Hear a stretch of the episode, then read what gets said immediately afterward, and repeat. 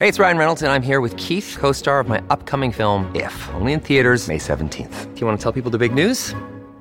All right, I'll do it. Sign up now and you'll get unlimited for $15 a month and six months of Paramount Plus Essential Plan on us. Mintmobile.com slash switch. Upfront payment of $45 equivalent to $15 per month. Unlimited over 40 gigabytes per month. Face lower speeds. Videos at 480p. Active Mint customers by 531.24 get six months of Paramount Plus Essential Plan. Auto renews after six months. Offer ends May 31st, 2024. Separate Paramount Plus registration required. Terms and conditions apply if rated PG. Another day is here and you're ready for it. What to wear? Check. Breakfast, lunch, and dinner? Check. Planning for what's next and how to save for it? That's where Bank of America can help. For your financial to-dos, Bank of America has experts ready to help get you closer to your goals. Get started at one of our local financial centers or 24-7 in our mobile banking app. Find a location near you at bankofamerica.com slash talk to us. What would you like the power to do? Mobile banking requires downloading the app and is only available for select devices. Message and data rates may apply. Bank of America and a member FDIC. This episode is brought to you by Reese's Peanut Butter Cups. In breaking news, leading scientists worldwide are conducting experiments to determine if Reese's Peanut Butter Cups are the perfect combination of peanut butter and chocolate. However, it appears the study was inconclusive, as the scientists couldn't help but eat all the Reese's. Because when you want something sweet, you can't do better than Reese's. Find Reese's now at a store near you.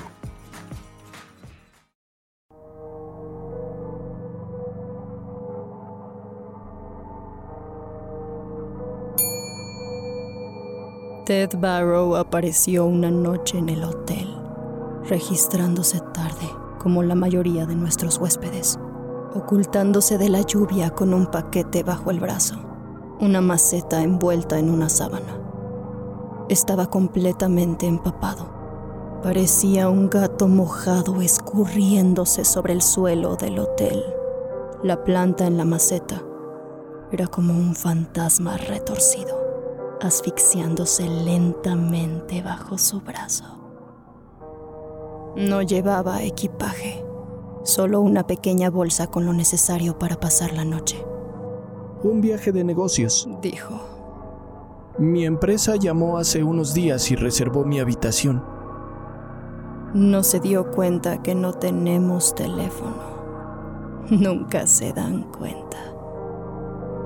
No sé en qué hotel se suponía que el señor Barrow tendría que dormir esa noche, pero si encontró el camino al hotel, ahora nos pertenece.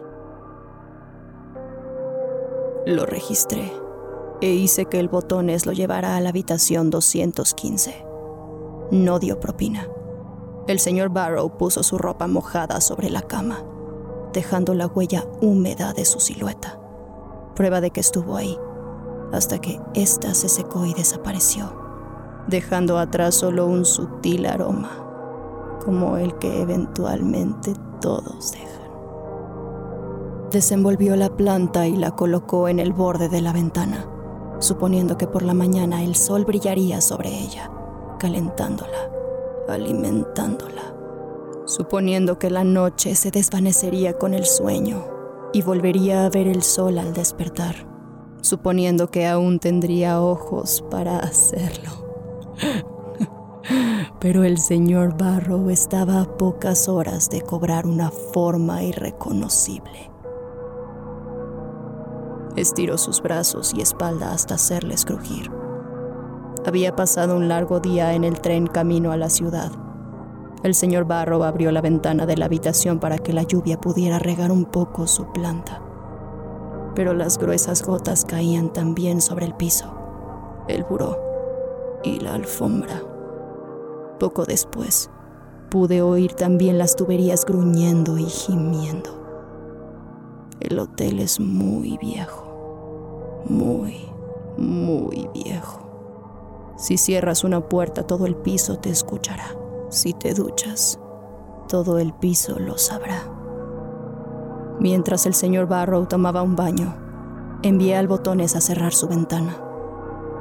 Cuando entró a la habitación encontró la maceta con la retorcida planta rodeada de un sucio charco. Aquella maceta era ya una mezcla de barro y agua de lluvia. Si no hubiera enviado al botones, esa planta se habría ahogado. En cambio, mi fiel chico sabiamente paró su sufrimiento, empujando la planta al exterior hacia el callejón. Cerró la ventana, mas no limpió el charco. Ese no era su trabajo. ¿Hola? dijo el señor Barrow, torciendo el cuello desde la bañera, logrando ver, a través de la apenas abierta puerta del baño al botones. Lo vio. Y creo que gritó. Algunas personas lo hacen cuando ven a mi chico, pero justo entonces, cuando el señor Barrow vio lo último que jamás vería, escuchó a su planta estrellarse en el pavimento del callejón, o lo que quedaba de ella, porque para entonces seguramente estaría muerta. El señor Barrow intentó salir de la bañera. Trató de averiguar lo que estaba pasando en su habitación, pero de sus pies salían raíces que se aferraban a los mosaicos de porcelana.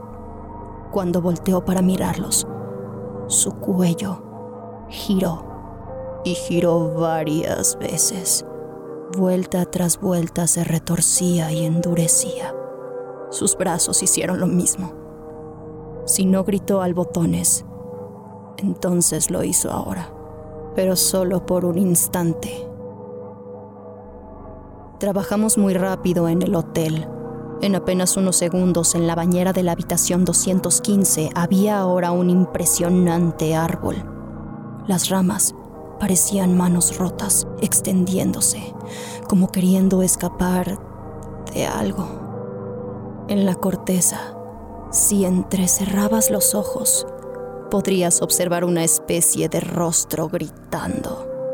Era como si el árbol hubiera estado ahí hace 100 años, pero en realidad brotó en aproximadamente el tiempo que tarda una maceta en caer desde un tercer piso. Otra habitación ocupada. Otro huésped del que cuidamos. Pero aún tenemos un montón de habitaciones disponibles en el hotel.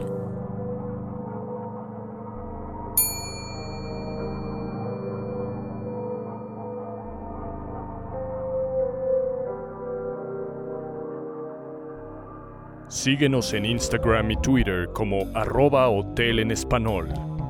Creado por Travis McMaster y Mark Whitten. Producido por Guillermo Ruiz de Santiago. Adaptado y traducido por Alejandro Villalobos. Con las voces de Ginette Zavala como la gerente. Alejandro Villalobos como el Botones. Edgar Cañas como el propietario Música por Lauren Picorni y West Rodri. Compositor invitado especial, Zach Chatham Drake.